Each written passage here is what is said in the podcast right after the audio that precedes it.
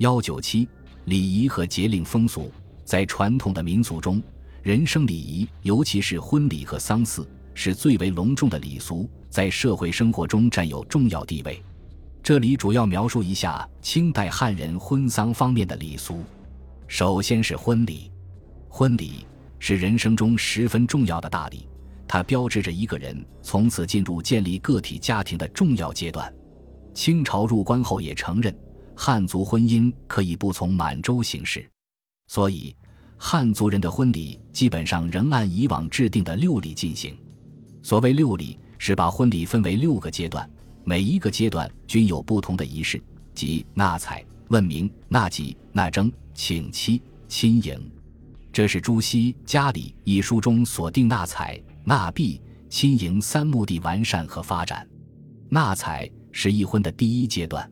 清代男女婚嫁仍然严格遵循父母之命、媒妁之言的原则进行。男方通过媒人口头或书面向女方求婚，女方同意已婚后，男方在备里去女方正式求婚。问名是男方求婚后托请媒人询问女方姓名及生辰，准备合婚的仪式。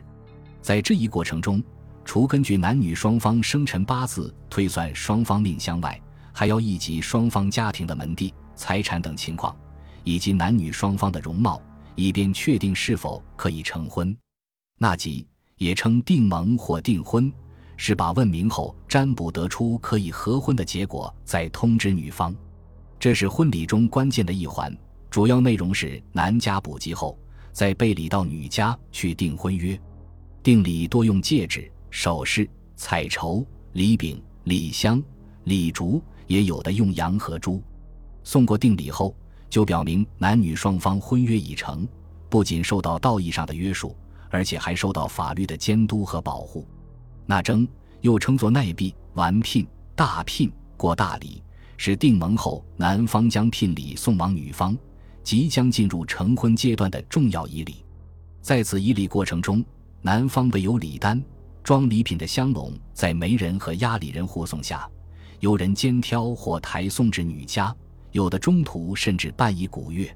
聘礼的多少及物品名称，多取吉祥如意的含义。数目取双祭单。女家在接受聘礼后，当日要回定礼，将聘礼中食品的一部分或全部退回男家，也有的赠送男方衣帽鞋袜作为回礼。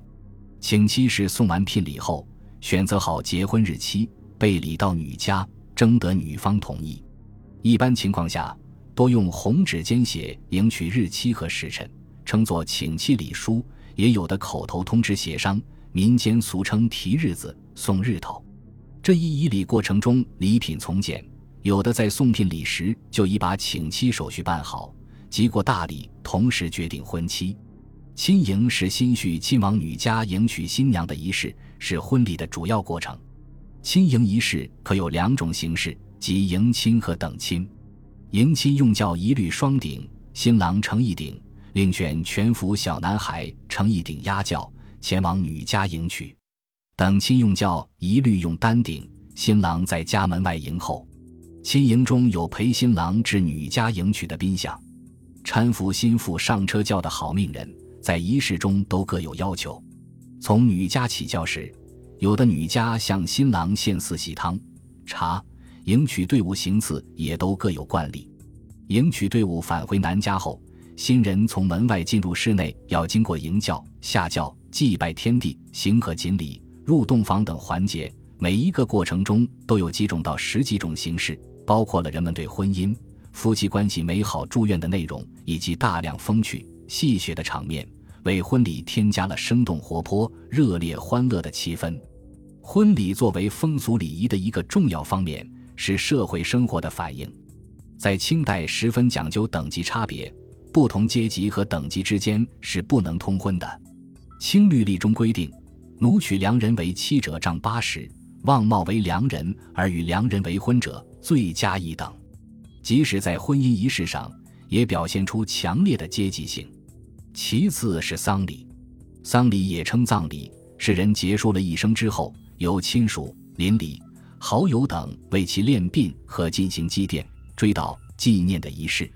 在广大汉族人民居住地区，大多实行土葬，其方法是用棺木成尸，挖葬穴，深埋土中，以土丘为标记。儒家讲究生有所养，死有所葬。人们把为死者处理后事看作是一件极为重大而又庄严的事情，在长期的社会发展中，逐渐形成了一整套葬礼程序，包括停尸、吊丧、殡仪、送葬等内容。停尸是人死后的第一个仪式，即把尸体安放在规定的地方，脱去死衣，换上寿衣，盖上特制的脸被，死者裸露在外的肢体一律用布或纸包好。停尸方向多取东西向。死者头部位置不得在梁下，口内要放有寒物。停尸过程中有供饭和点灯仪式。吊丧是丧礼的公开仪式，也是葬礼中社会往来的关键仪式。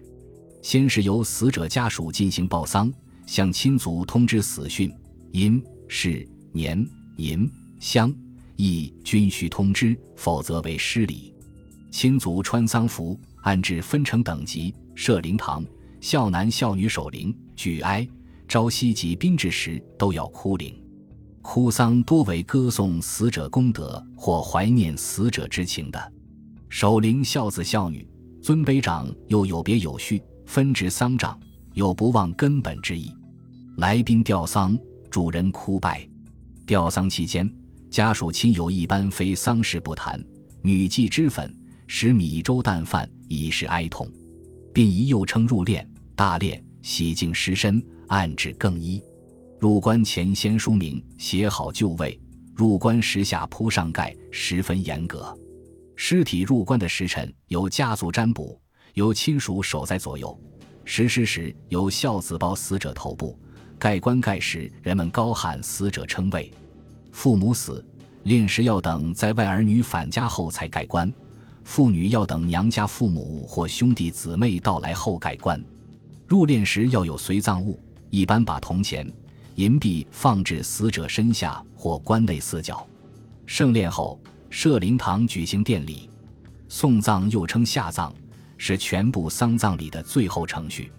送葬前，土葬法先有掘墓破土补给仪式，有的富豪官宦人家生前就要营造墓穴，民间多是死后破土掘墓。送葬日辰行列。祭品供物都各有惯习，祭品包括猪、羊、鱼、枣、栗等，按制分等。祭酒也有定制。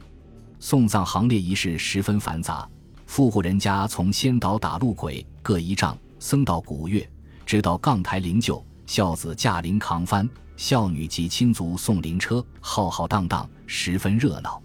扶丧日期，父母三年，实际上是父亲二十七个月。母亲二十一个月，其他的期限为一年。孝子穿的丧服，全国大部分地区为旗衰麻冠，是汉代的服装；福建则扎软巾，是宋代的遗制。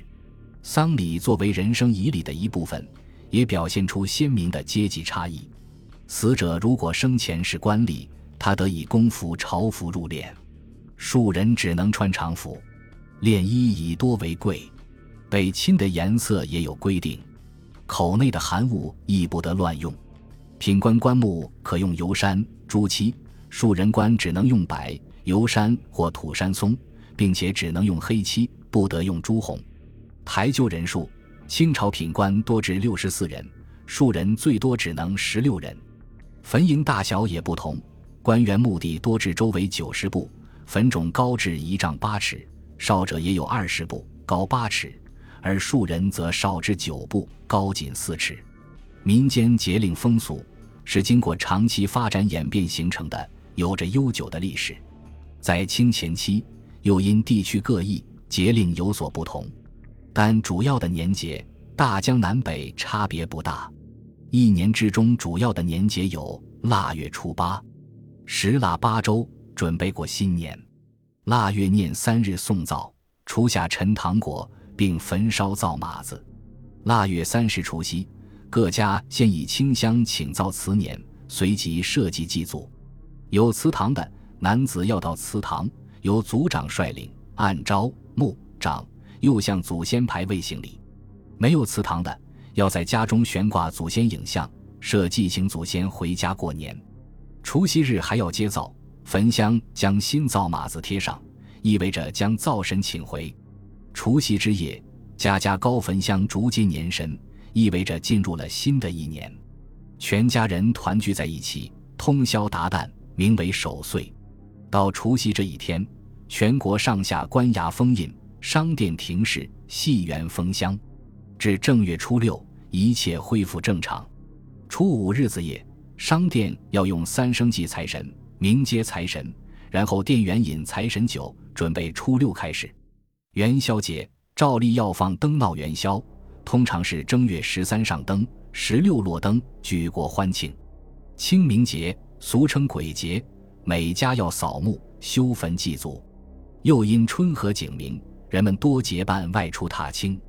五月五日端午节，家家门悬蒲艾，包粽子，饮雄黄酒。小儿万祭五彩绳，称续命旅。南方要龙舟竞渡。七夕乞巧，中秋祭月，大致与前代相同。九月九日重阳节，登高饮酒，只有清闲的文人雅士偶尔为之。冬至日，伊犁又要祭扫祖坟，饮食上也要有所改善。在这些年节之外。还有一些地方性和宗教性的节日，如正月十九日，北京称为宴酒节，人们要到西便门外白云观顺兴，纪念建关的元代长春真人丘处机。正月十六日，厂桥广济寺烧火畔。四月八日，浴佛节。七月十五，中原举行盂兰盆会，放河灯。六月三十，满地插香。纪念地藏王菩萨诞辰，十月初一下元送寒衣等。至于民间娱乐，在广大的城乡，在弦月和节日里，通常举行庙会，上演戏曲、杂耍，各种风味食品汇集其间，为中年劳作的百姓增添了无限的乐趣。